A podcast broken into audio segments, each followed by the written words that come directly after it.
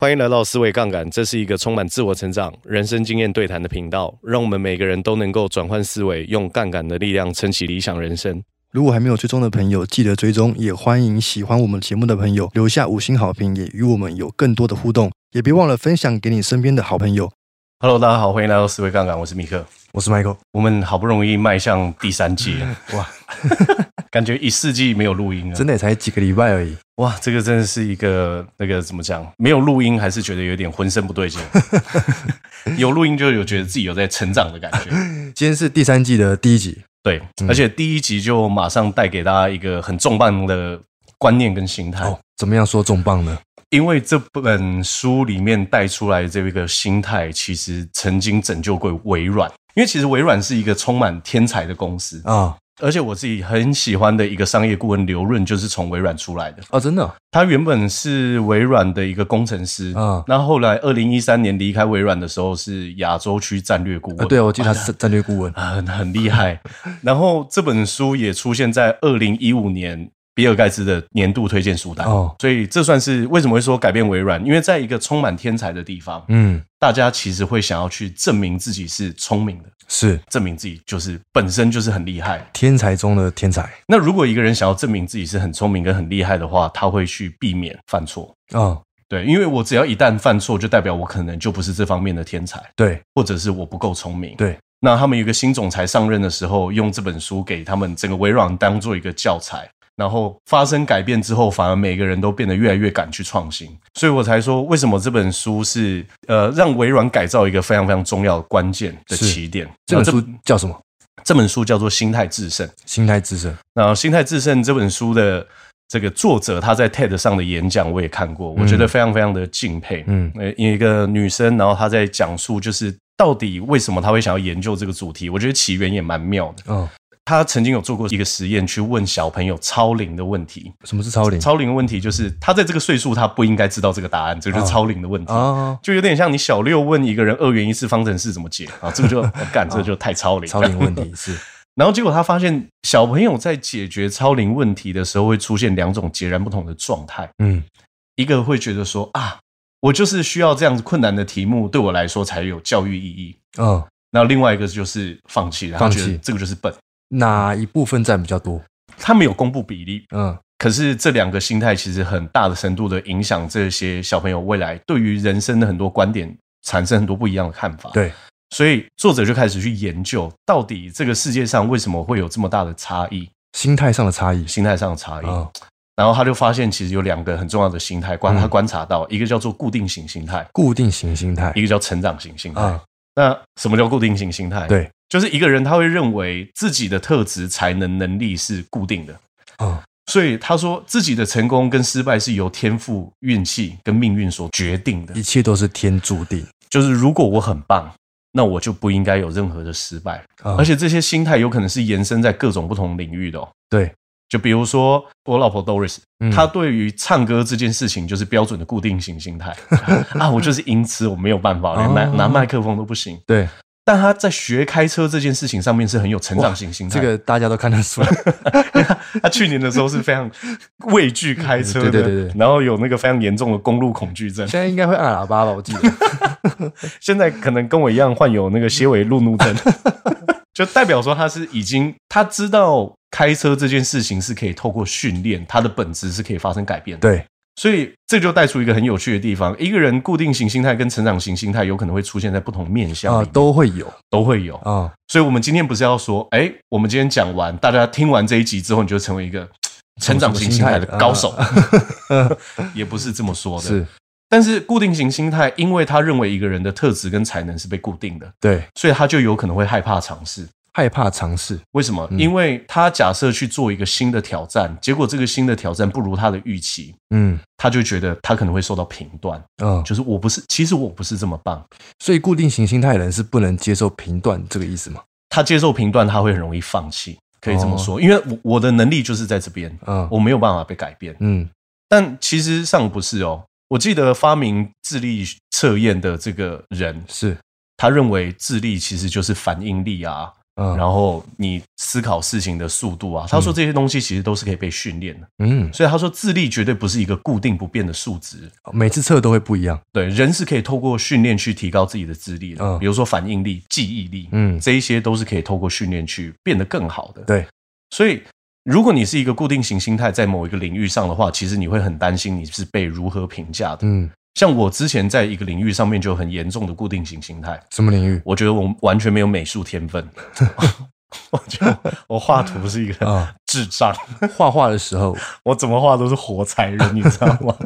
然后我从小到大画图都是这样，左上角有一颗露出来的半颗太阳，啊，对，云脉还有很云朵，对，然，后那个火柴人不知所措，但站在原地有草地因吗为？你连他的姿势要长怎么样你都画不太出 来，就有草地就会上个色这样子。是所以我当然会很担心被评价，因为我觉得美术这件事情它是有很大的天分在左右的。对，但作者其实，在书里面有给大家看一张图，嗯就是一个完全没有美术背景，然后画的图可能比我还要丑的人，嗯，一群人经过五天的训练之后，每一个人画自己的自画像都变得很好看哦，啊、所以代表一件事情，成长型心态它是相信素质可以被培养跟发展，对。这样子的信念其实会让你产生学习的热情。那你当时候在画画的时候，你会担心同学或老师异样的眼光吗？会啊，因为真的画的很 丑，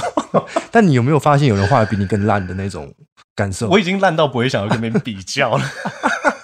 我好像没有余力去找谁画的比我更丑，嗯啊这都在样焦虑自己是不是画的很很丑就 的。想说啊，这个东西能做吗？而且啊会很挫折，还没有做之前就会抗拒，嗯，就是你已经对你自己产生刻板印象了，哦，而且这种刻板印象其实反而会再进一步加深你对这件事情的恐惧，嗯，因为你觉得你是不会变的。哦，那既然你不会变，你的努力的意义又在哪里？是，所以你就不想去努力，就是会一连串的，我觉得算是连锁效应会发生，嗯是是是，所以你就会变得越来越没有自信。嗯但是其实我们要开始认知到一件事情是，如果其实可以变得更好的话，你就不需要证明自己现在有多出色，嗯而且你也不需要去掩饰自己的不足，因为我们应该要是想办法去克服自己的不足。对，这个才是成长型心态去拥有一个很，我觉得对我来说很有受益的概念。所以，任何一个人在固定型心态的的过程当中，都可以演变成成长型心态，有方法，有方法。这个我们待会在最后的时候会跟大家讲，就是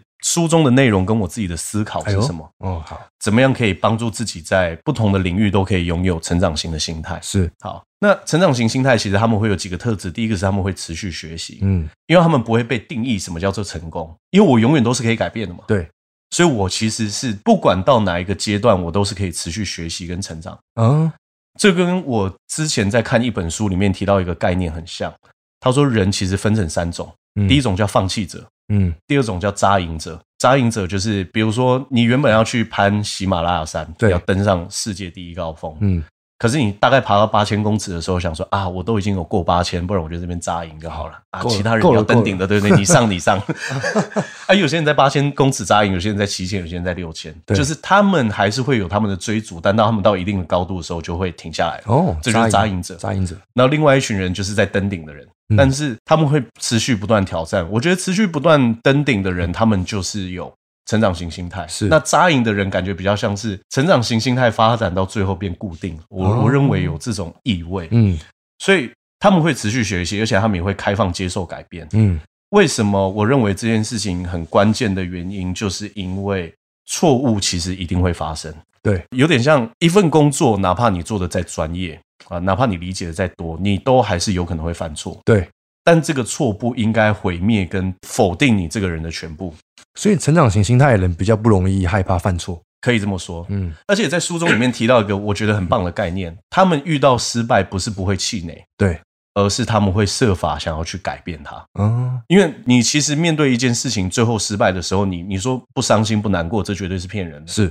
但如果你拥有成长型心态的话，你可以调试的更快，嗯因为错本身不是拿来定义你的，而是要帮助你修正的。哼，哇，讲真好，哦我觉得，我觉得是这样。所以最近这本书其实为什么会说，也给我自己很大的启发，因为人其实是会犯错的。嗯，但是我们要怎么样在这个错当中去修正，对变得更成长的人，是而，不是啊错了我就是烂泥，反正我就是这样子，嗯嗯我我我就失败。对哦，哎，所以成长型心态其实是关注如何修正跟如何执行可以变得更好，嗯因为我是可以改变的。嗯，那我自己认为，你有成长型心态的时候，在观察别人的时候，你也会多了一份宽容，因为他是有机会改变。哦嗯，哦，看别人也会有不一样的视角。对我认为是因为我相信，既然我见证过我能改变，嗯，那我也会相信别人其实是有这个空间可以改变的。那如果成长型心态的人比较邪恶，我看到这个人是固定型心态，我就一直让他固定住，这样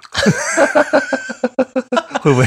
哎、这还真有方法、哦。这种方法？但是我们当然是不鼓励大家这么 做，不过有这个方法。啊所以其实每一个人出生的时候都会有很强的成长型心态。为什哦，么？每个人都是吗？因为你看哦，我们小时候其实就在学爬嘛，啊学完爬之后你要学走嘛。走，那你走的时候你就会一直跌倒嘛。嗯，那如果你跌倒想说啊，算了，放弃了，我 真的在这 边。我们可能这辈子到现在都还没有学会走路。是婴儿其实就是认知到他自己是可以成长了，他会学会嘛，对对所以他对会跌倒，但跌倒也没有关系，哦。因为我可以掌握这项技能。那大部分人是从哪里开始变成固定型心态？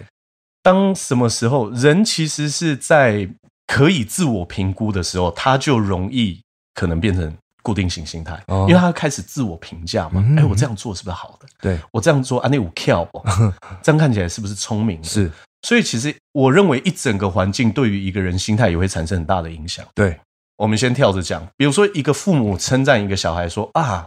你好聪明，你真是天才，嗯，他可能就不倾向于去挑战更难的东西哦。因为如果我挑战更难的东西，我失败了，我是不是就不能得到赞美我很聪明，对我是天才的这种称我号？失，败了，我就不是天才了。对，哦，所以要让别人正建立正确的行为，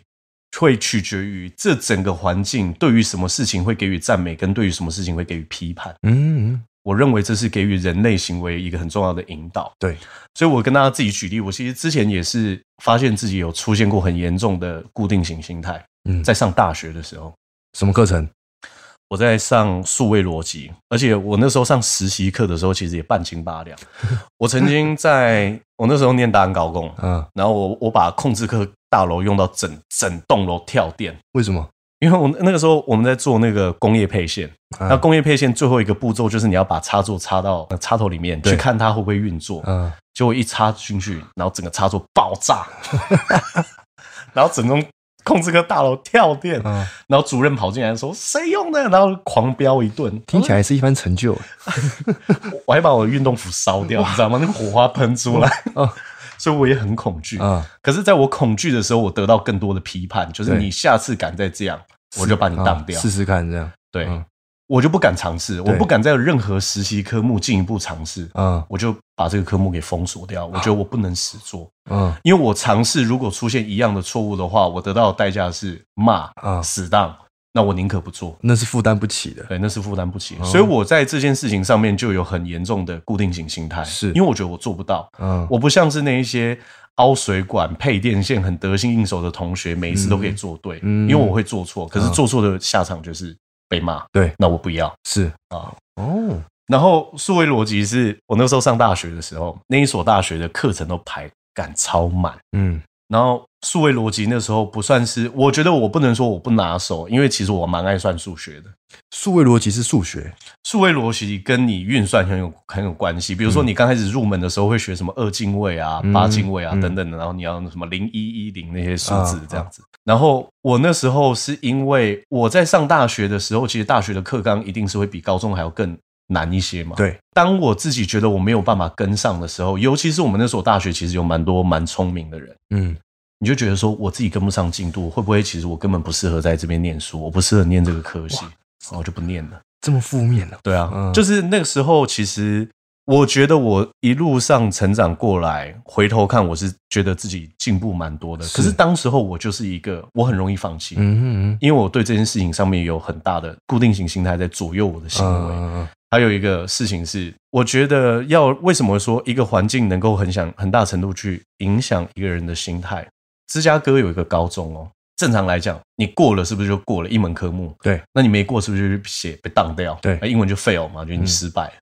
然后他们那所高中被当掉，不写 fail，不不写失败，写你还没修完，嗯，所以代表你并没有失败，你是只是还没有学会这个东西。是嗯。这样子的评语更容易让别人拥有成长型的心态。所以，如果你叉叉做那个当下爆掉，然后结果老师牌跟你说没关系，再试一次，你再只试是一还没次成功而已。你只是还没成功对对对，那我可能就哇，我可不能一样想说哦啊，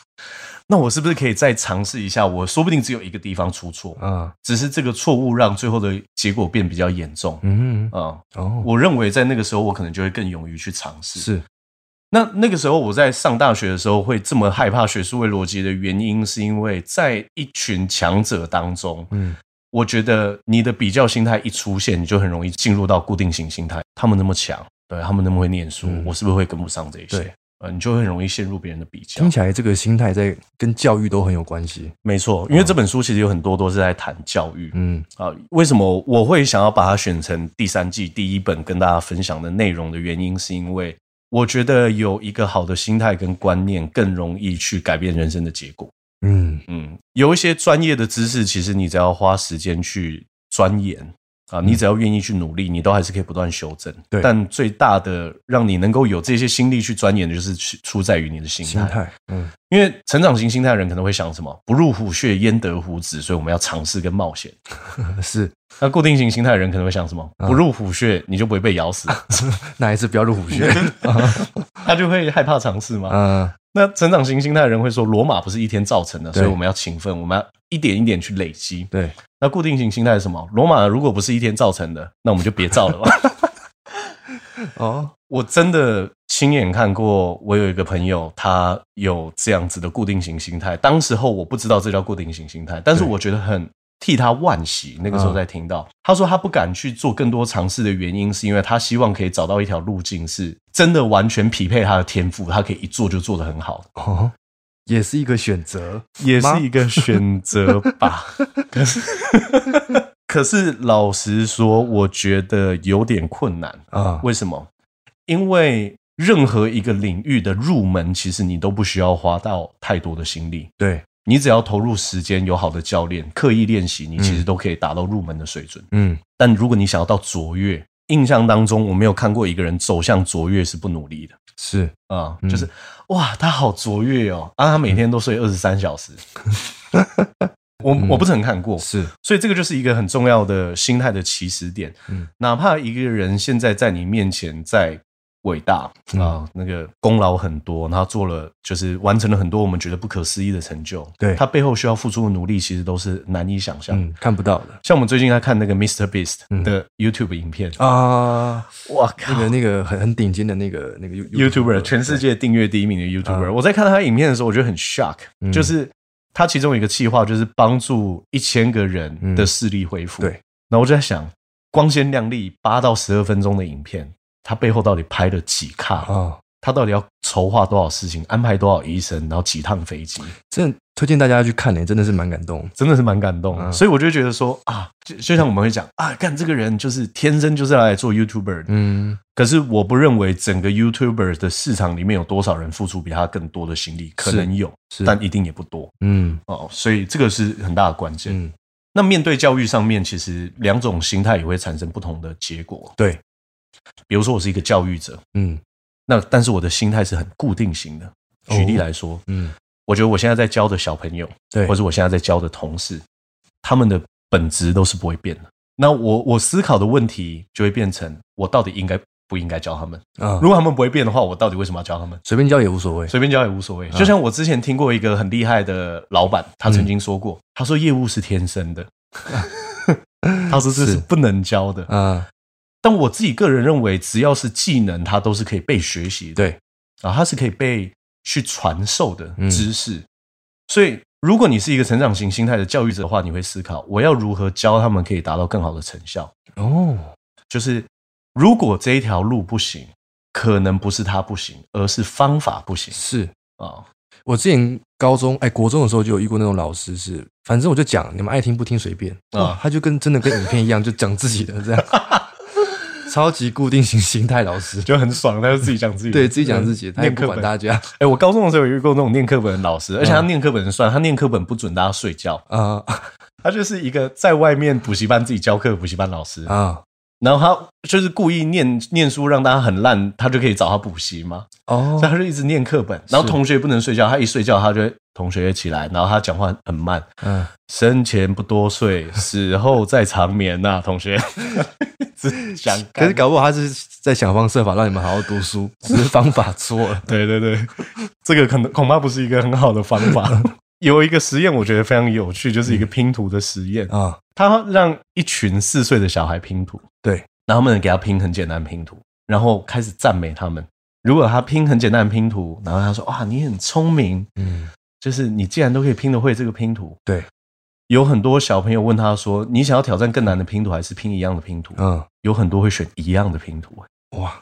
因为这个可以再次证明他们是很聪这明的。个那要怎么去怎么给回馈？不能称赞哎，嗯，可以称赞，嗯但称赞要用什么样的方式？你要称赞，比如说他的策略、他的努力、他的坚持、他的嗯专注。哦，哦，你很专注，所以你可以完成这个拼图；你很勇于尝试，所以你完成这个拼图。哦，嗯，你很努力去试不同的拼法，所以你最后完成这块拼图。嗯你很坚持，嗯所以你最后完成这块拼图。嗯你用什么样子的方式去赞美他，他就会认为这个事情的特质的展现就会得到好的赞美。所以这是在赞美什么地方？他的嗯这个是在赞美行为吗他的精神，我认为精神，他愿意尝试，他愿意坚持，嗯他愿意专注。哦你是在赞美他这些，是而不是说你好聪明。嗯因为你给他，你跟他说你好聪明，或者是你跟他说你很笨，本质上只是评断一个人而已。嗯你没有跟鼓励他的行为，嗯。你是在评断他的本质。那以后如果我遇到朋友带小孩来，然后小孩做些什么，然后他说哇好聪明的，我是不是要马上纠正那个父母？不能这 样讲。去看 这本书，叭叭叭，你你可以跟他说，就是啊，如果你可以给他看这本书的话，我觉得他以后对于尝试跟冒险会有更大的哇哇更好的精神。真会对啊讲。嗯就是说不定可以引导他们，因为我觉得我印象当中，我们其实有一些听众已经有小孩了。对，那我觉得用正确的方式给予小朋友反馈，嗯会未来造成很多不可思议的结果。嗯像固定型心态的家长，其实在要求小朋友的时候会说：“你为什么这个科目没有达到我的期望？”对对不对？嗯，你真的太笨了。隔壁老李家的孩子都比你聪 明，对，你是垃圾桶捡来的。 因为这个我自己那个小时候也被说过啊，你是垃圾桶捡来的这样。可是你不一样啊！你看，小时候被这样对待，但你长大也是真的欸青出于蓝。我现在在找那成个长型心态中间那个转捩点在哪里啊？这个是这个是，我觉得这个有点像怎么样？人生在早期的时候遇过太多挫折，真是不得不改变。是，我觉得这个也是一个很好的转捩点。嗯，你为什么有一些人他是不愿意努力的？我们要把它点出来。这对个，叫不做愿意努力的低度努力症候群，啊，这是一个症候群。作者是这样写啊，嗯我不知道他到底算不算是一个疾病啊，可是他写嗯低度努力症候群。 为什么会有低度努力症候群？我们来验证一次，如果只赞美一个人聪明，会产生什么样的结果？然后我们来验证他有没有效。好， 国中的时候，我就听过曾经有老师跟无数个不同的同学讲过，你很你其实很聪明，嗯，但你只是不愿意努力读书而已。，对对对，从来没有人听过这句话就开始努力读书，对对吧？对，这是第一点。是，那他们为什么会这么做？我们要理解他心理状态。对因为他一旦努力了，结果他还是考不好，不就证明他很笨吗？啊，因为老师说我很聪明，嗯但其实我念了，但我还是考不好。对，那我不是傻透了？ 但是如果我什么都不做，老师其实还是会继续说我很聪明，哦，对吗？因为我既然不努力，你就没有办法验证我在这件事情的天分有多少，对，那我就不努力。那我就不努力。嗯因为这是自我保护的一个机制。对，这个就是怎么样让你的聪明才智处于一个薛定谔的状 态，这个叫薛定谔的失败者。哇，失败跟成功成功状状态同时存同时在，啊存在，那到底是失败还是成功？不知道不知道。只要不努力之前，你就是一个薛定谔的失败者。哇，这个是一个很屌的事情。啊所以我自己认为，克服这件事情，只要理解跟定位自己，我是一个学习者。嗯因为我们我不是要来让你评断，也不是要让我自己评断我是不是一个聪明跟有才华的人。对，我是来学习的人，啊，你就不会害怕失败。先把自己定位是我在学习。嗯，嗯因为如果我做对了，只代表我这种学习的方式适合我；对我做错了，只是代表我有一些地方没有理解，嗯哼我是一个学习者，嗯你就不会在自尊心上面受到那么大的挫折哼，是啊！我是这么认为的。是，所以对努力的观点，其实有很多固定心态的人，他会认为努力是拙劣的代表，因为这代表你没有天分，也没有那个才能。哇，真的会有人这样想啊，真的会有人这就么是想，会觉得啊，努力是一件很拙劣的事情真的，而且这这件事情还反映在不同的地方哦，比如说在感情上。啊。如果我跟这个人交往，我还需要努力的话，他就不是我的真命天子。对吧？哦，如果跟这个人交往，我还要出去工作的话，那他就不是我的真命对对对天子。对对对，就就。 如果我跟这个人在一起，他没有办法读到我的心里话的话，他就是我的生命天资。 所以，固定型心态跟成长型心态也会出现在感情观里面哦，哦，有有趣，人际关系也是。所以，是这个就是我觉得为什么我觉得这本书这么值得探讨的地方。嗯，如果在感情观上面改变的话，其实很多人的生活可能会过得更幸福跟圆满一点。对，因为你会觉得固定型心态它可以延伸到什么程度？因为如果你把它纳入在感情里面哦，你不只觉得这个人的本质不会变，嗯，你们两个人中间的关系也不会变，对。所以你做任何努力都是白费的，哦因为它不是你的真命天子。那在感情里面，成长型心态会长什么样子？就是伴侣，他就是可以开诚布公的去跟你坦诚嗯，彼此哪一些地方可以做得更好。嗯所以童话故事的结尾不应该说从此之后。王子跟公主就过着幸福快乐的生活，这要开始而已。对他们要正要努力去平衡，跟为了他们未来的生活幸福快乐而继续努力啊、哦，嗯嗯，所以他才不会大家就觉得说啊，如果有一天找到王子，那我就开始幸福了，我就什么事都不用做了。啊，真正好的关系其实一定是需要付出努力跟经营的，嗯嗯，，这这是是我认为的。那迪士尼为什么要这样做？因为他们还没有读这本 书，或者是他们还没有听思维杠杆， 哦，大家要帮我们分享一下。是嗯是是，让我们整个创作环境都可以有更多人有成长性心态。所以其实不是每一个人都只会拥有一种心态，啊，有一些人他可能在各项领域他都认为人是会改变的，嗯，那他就认为在感情上人是不变的。是但其实人是可以改变的。是，那有一些人是，比如说像我，我觉得在工作上领域，我很多地方是可以改变，但我觉得我真的是艺术天分没救。哎、嗯其实我也可以换一下心态嘛，其实有救的。其实是有救。其实你是可以透过刻意练习去达成很多改变的。嗯刻板印象也会影响不同心态的人哦。我这边会想要特别跟大家分享一个实验，因为有一个心理学家叫克劳德·史蒂尔，跟另外一个心理学家，他的研究有显示，表格上如果有指明你的种族跟性别，都有可能触发你潜意识里面的刻板印象，降低你的测验成绩。哦比如说，绝大部分人是不是觉得女生的数理可能不太行？嗯那你的表格上面有显示，其实你就是一个女生，嗯这种刻板印象都有可能进而影响你接下来考数学的成绩变低、哦，真，的哦，因为你觉得我就我我就是不行啊，我天生就是不行啊，嗯，你会被这些刻板印象给宰制的是这种感觉。是，，所以在定型心态上，不管是好评还是负评的标签，都有可能会干扰你的心智哦。嗯，你比如说，你超级会算数学，我贴这个标签在你身上，嗯对，你可能也会害怕失败啊，哦，因为你说我超级会会算数学，那万一我算的很差呢？哇，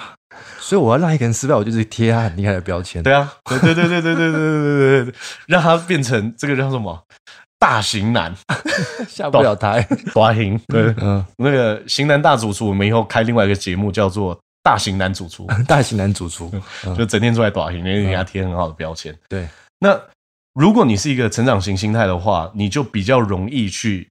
反击这样子的标签。嗯就举例来说，我是女生，就是谁说女孩子不能把数理算得很好？嗯，像我高中的时候，那时候我在上实习课，我们班上做实习跟写程式最快的人就是女生哎、哦，很夸张哎，很夸张。她把程式写完，第二个人写完，总共时间中足足差了一个半小时，哇你就知道她写多快，哇，那很厉害。那很厉害啊！她不会被这些刻板印象束缚，因为人的本质是可以改变的。嗯我觉得这个就是一个面对挫折、面对困难跟面对挑战，嗯一，个更好的一个心态那，你那个同学是很有 g 小的哦。很有 g 就是嗯效。我可以，我要证明。而且我后来也发现一件事，很多人都说，因为他是天才，很有天分。结果有一次我在跟他聊天的时候，他跟我讲说，他爸从他五岁开始就跟他玩逻辑游戏，所以他就把他逻辑培育的很好怎。怎么玩，你知道吗？我不晓得，听起来 你很好玩想欸让你有小孩 我不晓得他们到底用什么样，他爸爸到底用什么样的游戏去带出他对于思考跟这些逻辑上面的思辨产生这么浓厚的兴趣。嗯，但是人家不也是经过努力才走到今天是吗？是，对他绝对不是一生出来，嗯然后你什么事情不做，然后他忽然变好棒棒。对这，这是不可能的。嗯我们来讲讲讲感情，虽然我们刚刚感情讲已经讲很多了，但是感情上面其实我觉得有最大的两个误区是可以跟大家讨论。嗯，什么误区？第一个误区是认为如果在关系上需要努力，就不是对的人，这是作者指出来的第一个误区。嗯，好，我们其实不一定要这么认为，嗯，因为关系它本来就需要努力跟经营。是好，所以不代表说啊，因为我需要跟他沟通这件事情，所以我们就是一个不适合的人。我觉得导不必。嗯，有补充哦，他说读心跟猜测通常意味着我的伴侣一定要知道我正在想什么，所以读心而不沟通，通常只意味着会发生更大的冲突。对，这个我们之前就已经跟他提点过。你居然会不知道，你居然不知道我在想什么？我们来复习一下那 个孔子讲的，他说那个物意，呃，你不要去猜测别人在想什么，啊，你也不要让别人猜测你在想什么。嗯沟通其实是一个很快也也很有效率的方式。是，好，第二件事情，感情上比较容易出现误区，就是认为感情有问题就代表对方或是你的性格上有瑕疵，因为你觉得这件事情不本身不能改变嘛，对那一定是谁的性格上有瑕疵，是，而且这个瑕疵是不能修正的，是，这就是劣根性。 所以问题如果被归咎于个性，认为本质没办法改变的话，你就会认为我们两个人感情之间是无法解决的，冲突只会不断的升级可。是有的时候难道不是吗？有的时候难道不是吗？我觉得有的时候只是我们没有找到沟通的方式，我觉得这是一点嗯，所以没有任何人的性格是劣根性的。可以这么说。嗯我觉得作者给出一个很好的解答，嗯，这个烙印在我脑海当中。嗯他说，有成长型心态不意味着相信每个人都可以改变，但是你相信每个人都有改变的潜力嗯，啊，就是他会不会改变不知道，但他一定有改变的潜力哦，啊，只是或许我还没有找到方法。作者给全世界人贴标签， 这个标签还不 错， 就是至少大家是有潜力可以去是改是变的是 嘛。是是，所以，成长型心态面对感情会有什么样的方式呢？他会去学习什么样才是适合自己的相处模式。所以，就算尽管最后以分手收场，对，他也会试着用原谅的方式放过别人，也放过自己，因为可能只是在这个时刻跟 moment 彼此找不到适合的沟通方式。对，但青春有限，嗯我们决定换下一个，那也很好啊。嗯我原谅你，你也原谅我，我们为彼此的未来都给予最大的祝福。是所以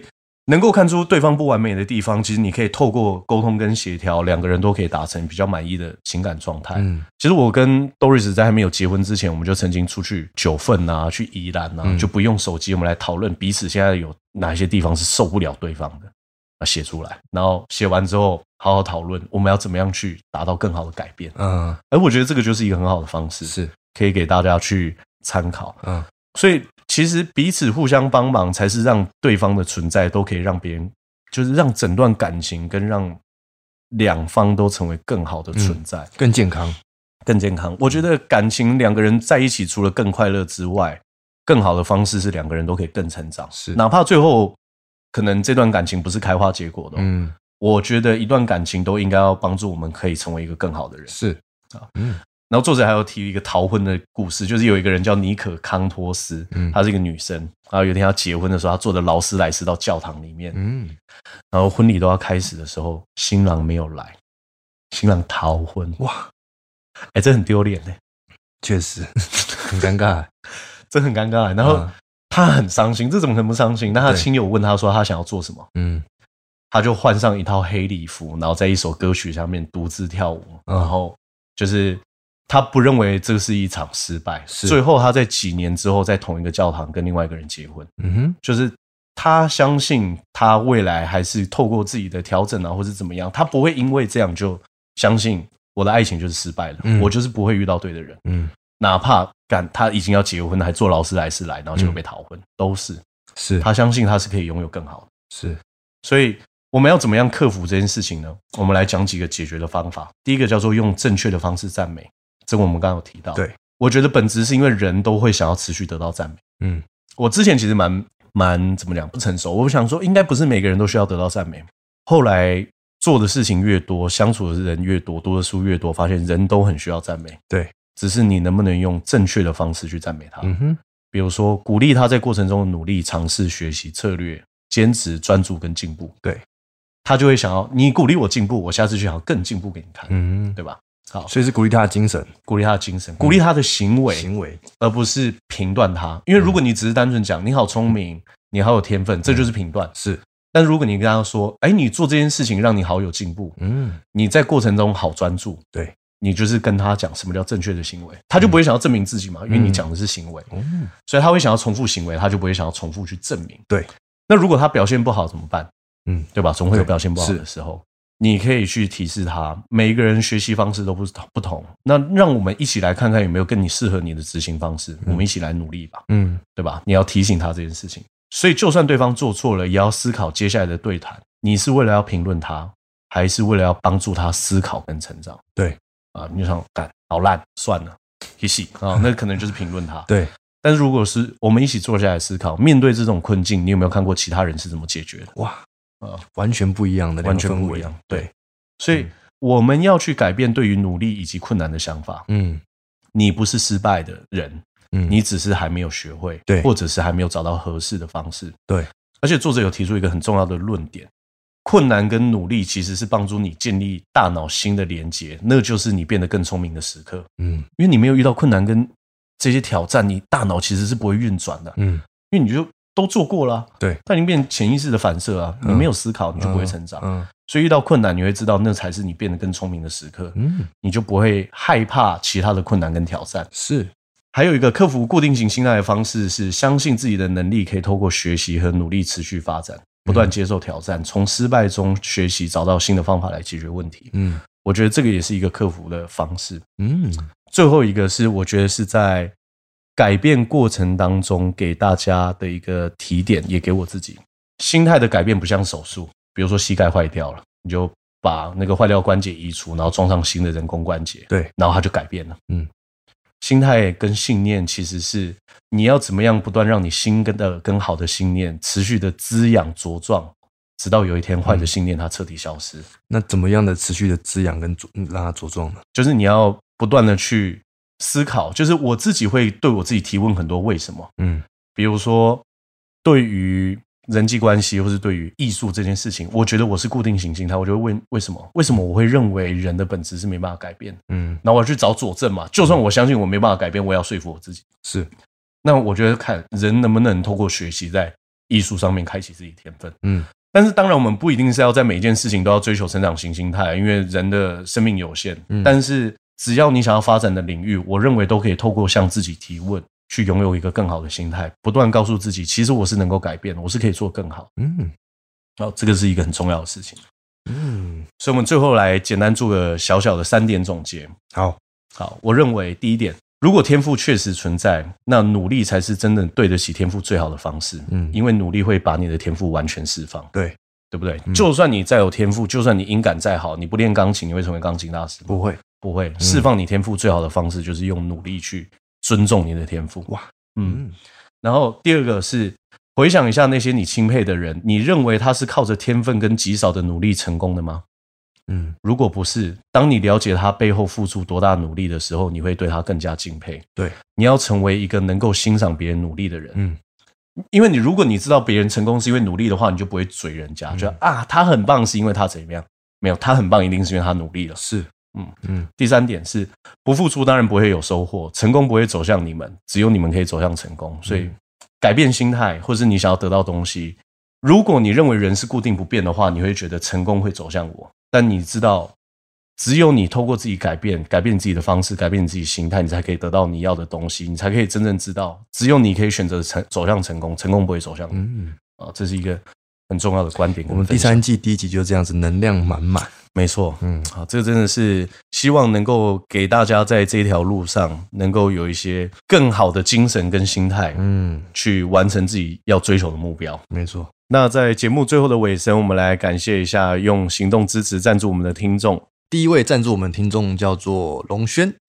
他说：“身为思维杠杆的忠实听众，一定要好好支持的爱心，期待你们未来做出更多优质的节目。”笑脸，哇，太棒了！第二位是 Nico，谢谢两位主持人幽默又传递正确的思维给我们。每一集我都觉得好好笑，完全不无聊，一直想听下去，继续做出好内容。好，嗯我们一定会的。没错。第三位是 Emily，已推五位朋友入坑思维杠杆，好货必须分享，哇哇，就是这种懂分享的精神，对啊我觉得就是非常棒。呃非常直接。非常直接。啊好，那接下来是 Alan，谢谢你们每次都带给我们丰富的思考，等不及下一集了。好，那还是要等礼拜三 啊、而且我也都会跟同事分享你们的节目，让我省了很多跟他们沟通的时 间。OK， OK，好，下一位是丽丽，她说感谢你们的节目，每次都让我开心又有收获。请问未来呃会有线下活动吗？哎，我们的线下活动